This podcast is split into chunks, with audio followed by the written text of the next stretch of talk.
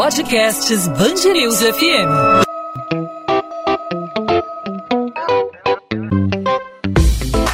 Dois às 20, com Maurício Bastos e Luana Bernardes. Oferecimento Amoedo, sua casa completa. Precisou da Amoedo? Pode contar. George Floyd nos Estados Unidos, o entregador Matheus Pires em São Paulo e no Rio de Janeiro, Matheus Fernandes. Essas são só algumas vítimas de racismo, um crime presente no mundo real e também no mundo virtual. No Rio, o caso aconteceu no Ilha Plaza Shopping. Matheus foi ao centro comercial trocar um presente para o Dia dos Pais. Na saída da loja, foi abordado por dois PMs que trabalhavam como seguranças na unidade. Matheus foi levado para uma escada e agredido. Para combater o racismo, a Defensoria Pública do Rio criou a Coordenadoria de Promoção da Equidade Social, que tem como missão desenvolver ações internas de enfrentamento do racismo institucional e também planejar e monitorar políticas antirracistas de acesso à justiça. Para falar sobre esse assunto, hoje nós conversamos com a defensora Lívia Cáceres, responsável por esse novo núcleo. Lívia, seja bem-vinda ao podcast 2 às 20. Imagina, eu que agradeço. Lívia, a gente sabe que a Defensoria Pública trata aí no seu dia a dia casos envolvendo minorias, é, setores da sociedade que estão em situação desfavorável, né? E a iniciativa da criação dessa coordenadoria, não sei se por coincidência, mas ela vem num momento em que a sociedade mais precisa de ferramentas como essa, especialmente depois dessas revelações diárias que a gente tem aí de novos episódios de racismo, que a imprensa a todo instante revela, que a gente vê todos os dias. Como é que surgiu a ideia do lançamento dessa nova coordenadoria, mais do que necessária para os dias de hoje, né? Bom, a gente tem na Defensoria Pública do Rio de Janeiro, desde pelo menos 2014, um trabalho consolidado com a equidade racial. Esse trabalho vinha sendo prestado como uma assistência jurídica especializada para as pessoas vítimas de racismo ou grupos né, que enfrentam o racismo, como os povos indígenas, povos ciganos, enfim, as comunidades religiosas de matriz africana, além de, de outras expressões do racismo, tanto individuais como coletivas. Né? É, esse nosso núcleo também é pioneiro, ele foi criado em março de 2014, é o NUCORA, Núcleo contra a Desigualdade Racial, e é o órgão que tem sido acessado pela nossa população, pelos usuários é, que vem trazendo esse tipo de problema desde essa época. Né? Isso, é, na verdade, é parte não apenas do dia a dia do NUCORA. O problema racial ele é parte do dia a dia de todo e qualquer órgão da Defensoria Pública, né? Porque por mais que a gente trate muitas vezes de questões aparentemente gerais é, e neutras, que não, não selecionam é, raça ou classe social, no atuar da defensoria, a gente verifica, é, desde a área de família, passando pela área prisional, pela, pela área civil, é, enfim, a gente poderia ilustrar aqui diversos tipos de conflito que chegam até nós. É, nós verificamos né, ao longo desses anos que o problema racial ele de fato tem um papel determinante no acesso das pessoas aos direitos, né, no acesso dos cidadãos aos direitos, no tratamento que esses cidadãos vão receber do sistema de justiça também. Então, é, nós estamos numa caminhada de consolidar e aprofundar esse olhar, essa perspectiva de acesso à justiça, para tentar formular uma atuação antirracista, uma atuação que não feche os olhos, que não seja cega ao problema da raça. Né? Porque se a gente fizer isso, a gente acaba muitas vezes reforçando a desigualdade que já existe nessa realidade social. Então, desde 2014, a gente tem essa estrutura é, de trabalho e mais ou menos ali ao longo dos anos 2016, 2017, foi começou a ser estudada uma proposta que é de criar uma coordenadoria que permita não apenas ser uma porta específica para o usuário ou usuária negro ou negra, que traz, é, ou indígena, né, que traz uma questão é, de racismo é, individual, um, um, um fato de discriminação sofrido nas suas relações sociais, mas a gente também tem o desafio de pensar a questão racial como um dos pilares para fortalecimento do acesso à justiça. Né? Então, essa coordenação já vem sendo estudada e pensada há muito tempo. E, na verdade, a administração superior agora encontrou um momento político né, muito. É, em que isso se torna muito premente, né, tem uma demanda da sociedade hoje para que a defensoria organize uma, uma assistência jurídica antirracista em todas as suas áreas e até dos próprios colegas. Né? A gente teve no, no ano, na semana passada, é, um lançamento de um relatório de pesquisa dos colegas defensores e defensoras públicas que estão atuando nas audiências de custódia, e o dado mais relevante que apareceu naquele relatório ali foi, inclusive, muito noticiado na mídia, é o de que oito em cada dez pessoas presas em flagrante e conduzidas às audiências de custódia são negras, né? Então existe até uma demanda hoje técnica dos nossos colegas, é, dos servidores, dos profissionais que estão na linha de frente da defensoria pública, para que a gente consiga qualificar o nosso trabalho para atacar a desigualdade racial e promover um acesso à justiça de mais qualidade, né? Então a coordenação vem nesse esforço, é, é uma proposta muito inovadora, ela é pioneira no Brasil, não existe esse órgão em nenhum outro lugar é, nas defensorias públicas brasileiras.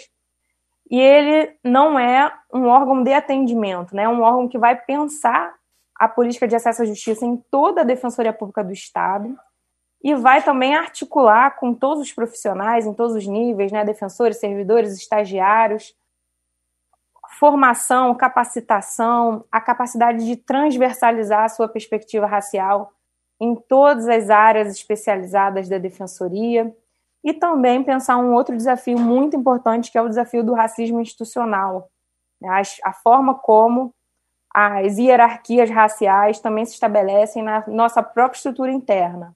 Então essa é mais ou menos a proposta da nossa coordenadoria. E Lívia, nós vivemos infelizmente, né, em um mundo virtual muito onde o racismo, né, dá para ser muito perceptível aí nos comentários, é, nas postagens, né. Eu queria saber se o núcleo recebe também esse tipo de denúncia, né, se as pessoas podem fazer alguma denúncia aí para o núcleo. Sem dúvida, o núcleo recebe casos de atendimento individual seja de discriminação realizada presencialmente ou em meio virtual. Né? Nós temos, inclusive, uma cartilha cujo título é Como se defender dos crimes de racismo, dos crimes raciais. Ela está disponível no site da Defensoria Pública, você pode abrir lá, Defensoria Pública do Rio de Janeiro, e na, na aba Publicações, a nossa cartilha tem um passo a passo, os contatos do nosso núcleo e até a melhor forma de você coletar essas provas, né? Como identificar, como levar isso também para a autoridade policial, qual a delegacia especializada que é mais adequada para o registro desse tipo de crime. Enfim, tem todo o passo a passo lá na nossa cartilha. E nós atendemos as mais diversas é, manifestações, né? Tanto realmente entre vizinhos, entre colegas de trabalho, em meio virtual, né? É lamentável, mas o racismo ele está muito capilarizado em todas as esferas da vida.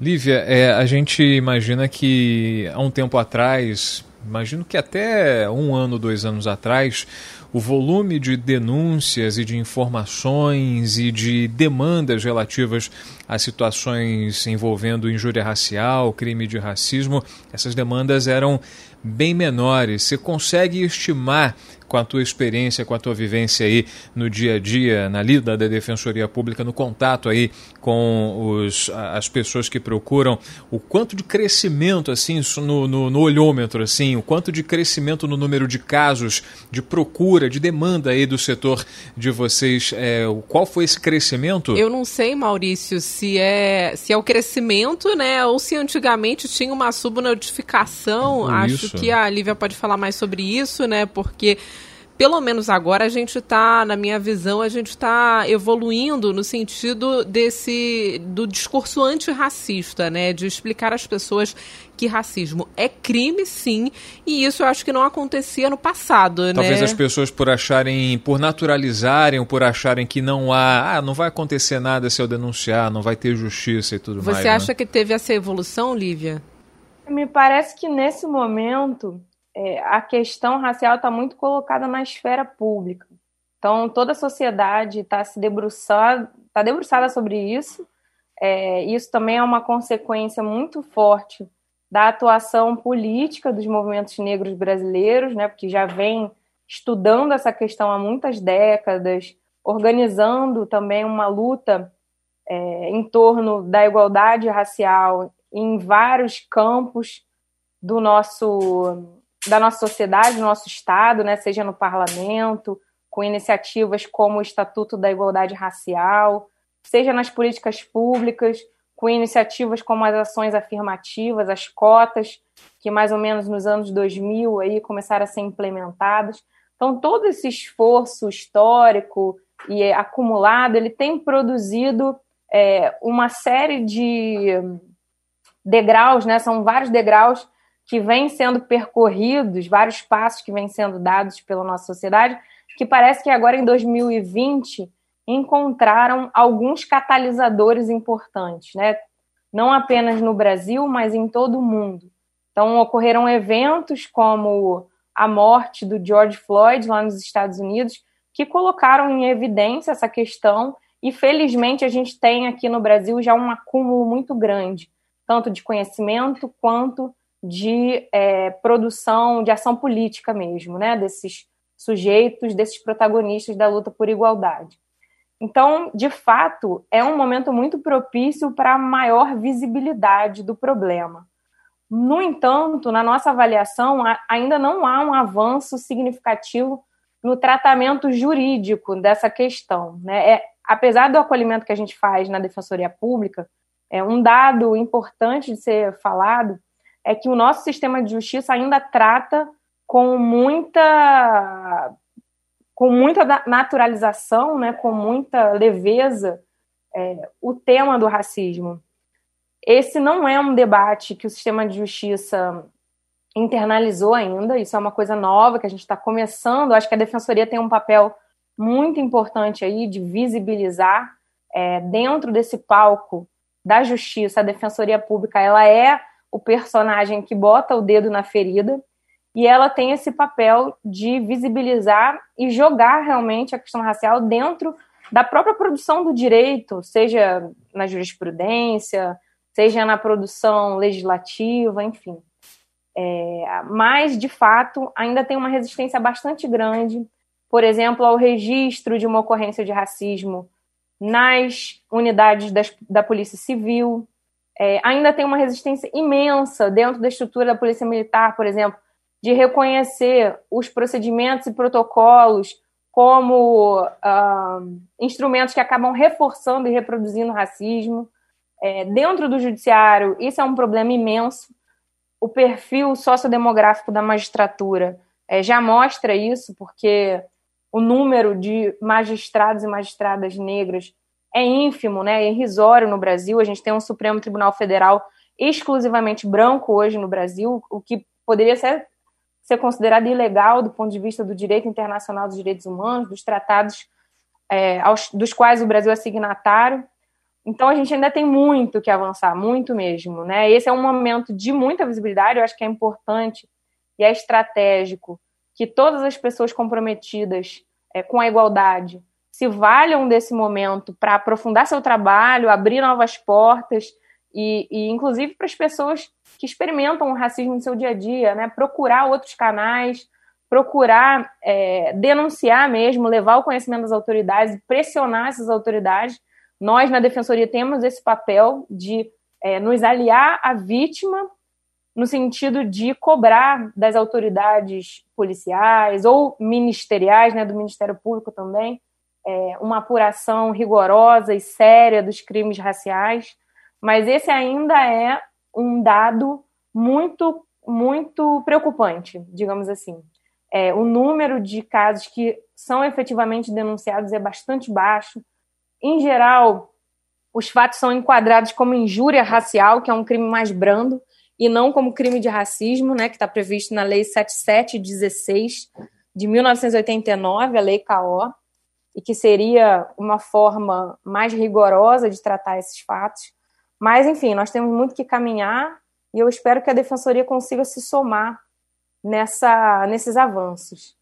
Olivia, essa resistência aí que você citou em vários órgãos públicos, ela mostra, é a prova concreta, né, de que o racismo está aí impregnado na, na estrutura política aqui do Brasil, né? E completando aqui a pergunta da Luana, Olivia, é, você falou do sistema judiciário, né? Falou da, da origem, da base do sistema judiciário, falou do exemplo do STF que não tem nenhum representante negro na corte, a maior parte é, dos tribunais de justiça pelo Brasil enfim, tem a quantidade de negros é, é visível, inferior em relação a, na comparação aí com os brancos, mas por outro lado, no sistema policial, que também é, deveria andar de mãos dadas com o sistema judiciário, há uma grande quantidade de integrantes pobres e também negros, policiais militares que têm suas origens mais humildes, vêm de, é, de uma camada da sociedade que lutou, que passa até hoje por dificuldades, parece meio que paradoxal ter que conviver com essas duas realidades tão distintas, mas que canalizam para o mesmo ponto, né? Sim, essa é uma característica das polícias militares, eu acho, principalmente, mas é interessante observar que a presença negra nas polícias militares ela está na baixa patente, né? Está no front, está nas posições hierárquicas menos valorizadas e também nas atividades que implicam maior risco até a própria vida desses profissionais, né? Quem está exposto, em geral, no front, no dia a dia é, dos órgãos da nossa segurança pública, são as pessoas negras que são tratadas até como pessoas é, matáveis, digamos assim, né? Pessoas descartáveis, assim como aqueles que acabam sendo alvo desses órgãos de segurança pública. Mas se a gente olha para a gestão, para o alto comando, é, para as altas patentes, é, a gente vai ver, sem dúvida, a predominância de pessoas brancas ali. Né? Então, acho que é uma característica de todas as instituições brasileiras. É, apesar delas terem as suas peculiaridades, né? se, a, se a Polícia Militar, por exemplo, tem um grande número de negros, a Defensoria Pública tem um grande número de mulheres. É um exemplo, uma peculiaridade que eu poderia citar da nossa instituição mas todas elas, não tenham dúvida, vão manifestar o racismo institucional, barreiras ao acesso igualitário quando se trata de profissionais negros. Vão mostrar também a forma como elas falham quando elas estão prestando serviço para os cidadãos e cidadãs negros e negras. Elas não são capazes de promover de maneira igualitária direitos segundo a raça, a cor dos seus é, usuários, usuários, atendidos, enfim, dos seus destinatários. Né? O racismo institucional ele é uma marca que está presente em todas as esferas da administração pública, né? seja judicial ou extrajudicial. Então, é também uma das nossas preocupações. Né? A gente pensa, é, já temos alguns estudos e propostas concretas que estão sendo analisadas pela nossa administração superior em relação ao próximo concurso de defensor público, que a gente espera que aconteça muito em breve, e estamos aí com a, com a expectativa, bastante otimistas, de que conseguiremos reformular o edital desse concurso e também lançar alguns programas para incentivar que profissionais negros ingressem no cargo de defensor e defensora pública e que possam, inclusive, é, é, que a gente possa concretizar essa que é uma obrigação legal da Defensoria Pública, assim como é, de todas as instituições que prevêem a cota racial, que é de tornar efetiva né, a presença de profissionais negros nos seus quadros, né, nos quadros burocráticos. Lívia Cáceres, coordenadora de promoção da equidade social da Defensoria Pública do Estado do Rio de Janeiro, conversando com a gente aqui no podcast 2 às 20 na Band News FM. Lívia, obrigado pela participação aqui com a gente, obrigado por explicar aí a proposta dessa, desse Coopera, né, que é a Coordenadoria de Promoção da Equidade Social, uma proposta nova na Defensoria Pública que não tem só o papel de acolher, mas também de pensar em políticas públicas para é, tentar extirpar de alguma forma o racismo da nossa sociedade. Uma tarefa muito difícil, uma tarefa muito dura, mas é um passo que precisa ser dado. Lívia, obrigado e sucesso aí nessa sua jornada. Eu espero que todos possam acompanhar o trabalho da Coopera. A gente se coloca à disposição da sociedade para acolher, inclusive, sugestões, eh, para que possamos aprimorar o serviço prestado pela Defensoria Pública e conseguir realmente incluir uma perspectiva racial em todas as nossas áreas, todos os campos de atuação, em busca de uma sociedade mais igual para todas as pessoas. Muito obrigada pela oportunidade. 2 às 20, com Maurício Bastos e Luana Bernardes. Um vereador de Duque de Caxias é apontado pela Polícia Civil como chefe de uma organização criminosa especializada em assassinatos. Danilo Francisco da Silva, conhecido como Danilo do Mercado, foi o principal alvo de uma operação realizada pela Delegacia de Homicídios nesta terça-feira. Ao todo, a polícia cumpriu oito mandados de busca e apreensão. O inquérito apura as mortes de Isaac Almeida de Lima e Alex Silva de Bem, além da tentativa de homicídio de Fernando Leandro da Silva. O crime aconteceu em 6 de junho deste ano no bairro Parque Santa Lúcia. A defesa do acusado não foi localizada. A Prefeitura do Rio não deu prazo para iniciar os testes do projeto de reabertura das areias das praias cariocas usando a marcação de lugar via aplicativo ou fila de espera por ordem de chegada. O projeto prevê a criação de quadrantes, ou seja, um conjunto de quadrados em que cada um deles pode ser ocupado por até quatro pessoas. A marcação na areia será feita por fitas já usadas na prática de esportes na areia.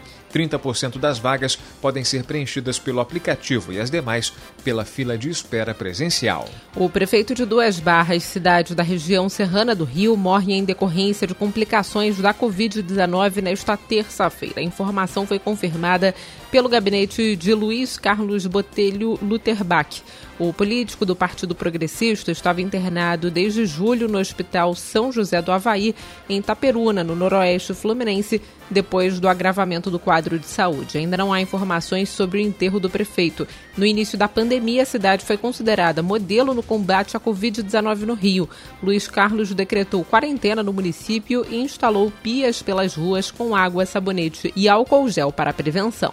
Foram necessários dezenas de caminhões e uma retroescavadeira para a desobstrução do canal do Jardim de Alá, que foi tomado pela areia da praia do Leblon, na Zona Sul. A movimentação das marés causou assoreamento, que impacta diretamente na oxigenação da Lagoa Rodrigo de Freitas. Caso não ocorra a troca de água entre a lagoa e o mar, os peixes não resistem. Bares e restaurantes de Niterói, na região metropolitana, já podem ficar abertos até meia-noite. A ampliação do horário de funcionamento em uma hora foi anunciada na internet pelo prefeito do município, Rodrigo Neves. Os estabelecimentos podem funcionar agora de 11 da manhã à meia-noite, mas os protocolos de segurança e distanciamento social adotados pela prefeitura devem ser seguidos.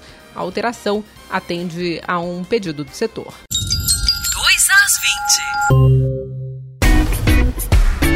Ponto final no 2 às 20. O 2 às 20 é a Band News FM em formato podcast, disponível para você de segunda a sexta-feira, a partir das 8 da noite, no site bandnewsfmrio.com.br e também nos principais aplicativos de podcast, aí no seu celular, nas principais plataformas de streaming de áudio. Hoje o nosso assunto principal foi racismo. A gente precisa debater esse assunto, é um assunto mais do que necessário, mais do que urgente. O debate, a discussão e, mais do que isso, providências são mais que necessárias. E diante disso, a Defensoria Pública lançou um dispositivo por coincidência, no período em que os casos vêm ocorrendo, vêm se revelando aos montes aí pela imprensa, graças aos canais de comunicação. Hoje a gente falou da internet, né, da internet sendo usada como instrumento para difundir ódio, mas a internet também tem sido um facilitador no caso de descoberta de novos casos de racismo. A gente recebe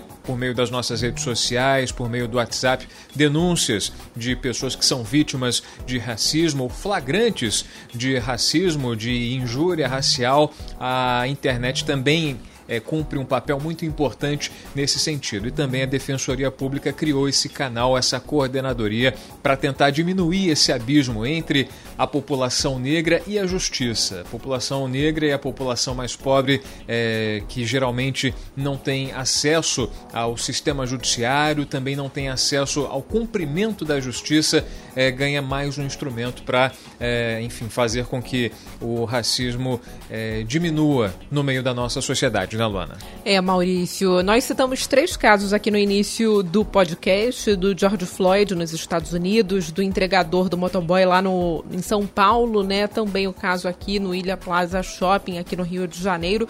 São casos que ganharam repercussão na internet, mas a gente tem consciência de que o racismo ele está muito mais espalhado do que esses casos que chegam aqui até a imprensa, né, que são denunciados. O racismo acontece todos os dias, como a defensora disse. Infelizmente, é um crime que está intrínseco ainda na, na sociedade, né, nos órgãos públicos, na polícia, em todos os tipos de instituição.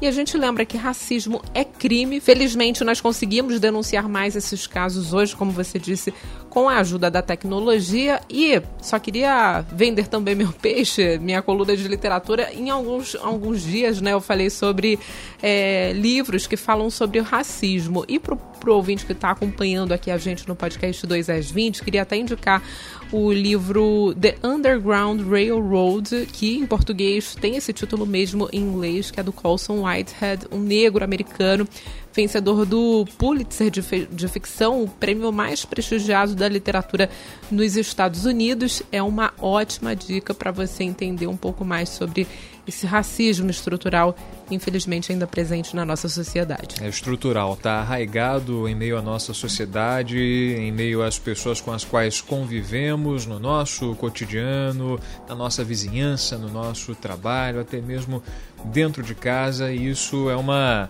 é um trabalho gradual de reeducação e a gente tem que fazer a nossa parte.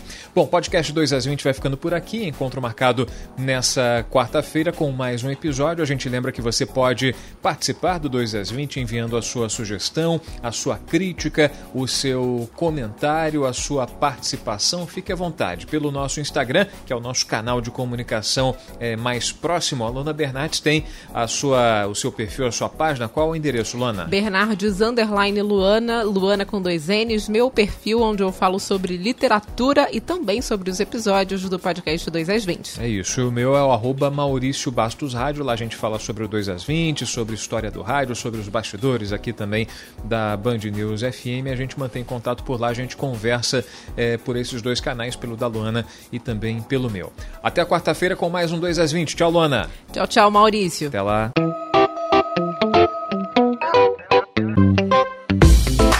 Dois às 20, com Maurício Bastos e Luana Bernardes.